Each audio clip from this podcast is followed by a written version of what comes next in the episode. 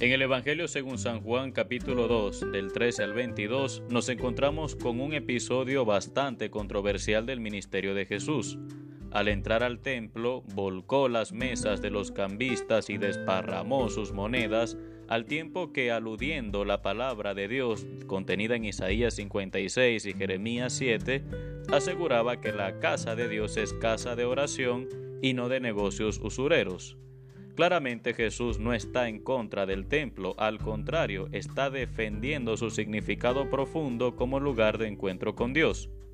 Hay personas que dicen que no son de estar metidos en una iglesia, entiéndase en un templo, dándose golpes de pecho, pero son personas que no han podido pasar del signo al significado, porque del mismo modo que los golpes de pecho no son sino un signo de arrepentimiento, aunque no son el arrepentimiento mismo, el templo significa al mismo Jesucristo en quien los bautizados nos congregamos como piedras vivas que edifican la casa de Dios.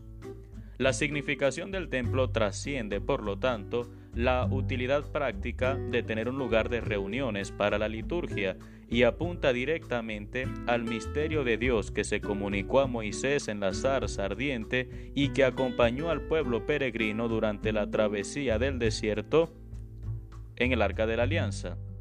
Todo cristiano bien formado reconoce la diferencia sublime entre la oración que se hace en casa y la oración que se hace en el templo. Porque en el templo está Jesús sacramentado, fuente de gracia y de vida, que aguardando en el sagrario o en la celebración eucarística brota como un manantial hacia nuestros hogares, un manantial que alegra a la ciudad de Dios. Hay muchas personas que han hecho el hábito de visitar a Jesús diariamente, aunque sea cinco minutos en el sagrario del templo cuando lo tienen, por ejemplo, de camino al trabajo. Son personas que como María y José han descubierto que a Jesús lo encontramos en el templo, en ese espacio sagrado de oración. Hoy en día hay muchos ataques contra la casa de Dios, pero esos templos incendiados o profanados en tantos países son la consecuencia natural de la profanación que estamos haciendo del templo de nuestros propios cuerpos. San Pablo dice en 1 Corintios 6:19 que nuestro cuerpo es templo del Espíritu Santo, pero es un templo que está siendo destruido desde el momento mismo de su gestación que está siendo profanado a tal punto que pretende ser modificado con cargas hormonales o intervenciones quirúrgicas para ponerlo al servicio de ideologías y políticas contingentes. Por eso Jesús se refiere a su propio cuerpo como un templo. Al perder la noción trascendental y sagrada de lo que somos, hipotecamos nuestra dignidad al mejor postor, convirtiéndonos en material de desecho cultural. Viéndolo así, no es extraño que muchas personas sientan que los templos de la ciudad son poco menos que un estorbo.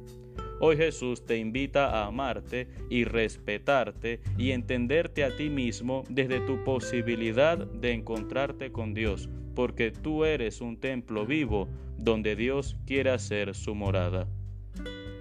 Señor, habita dentro de mí, haz tu morada en el templo de mi propio ser.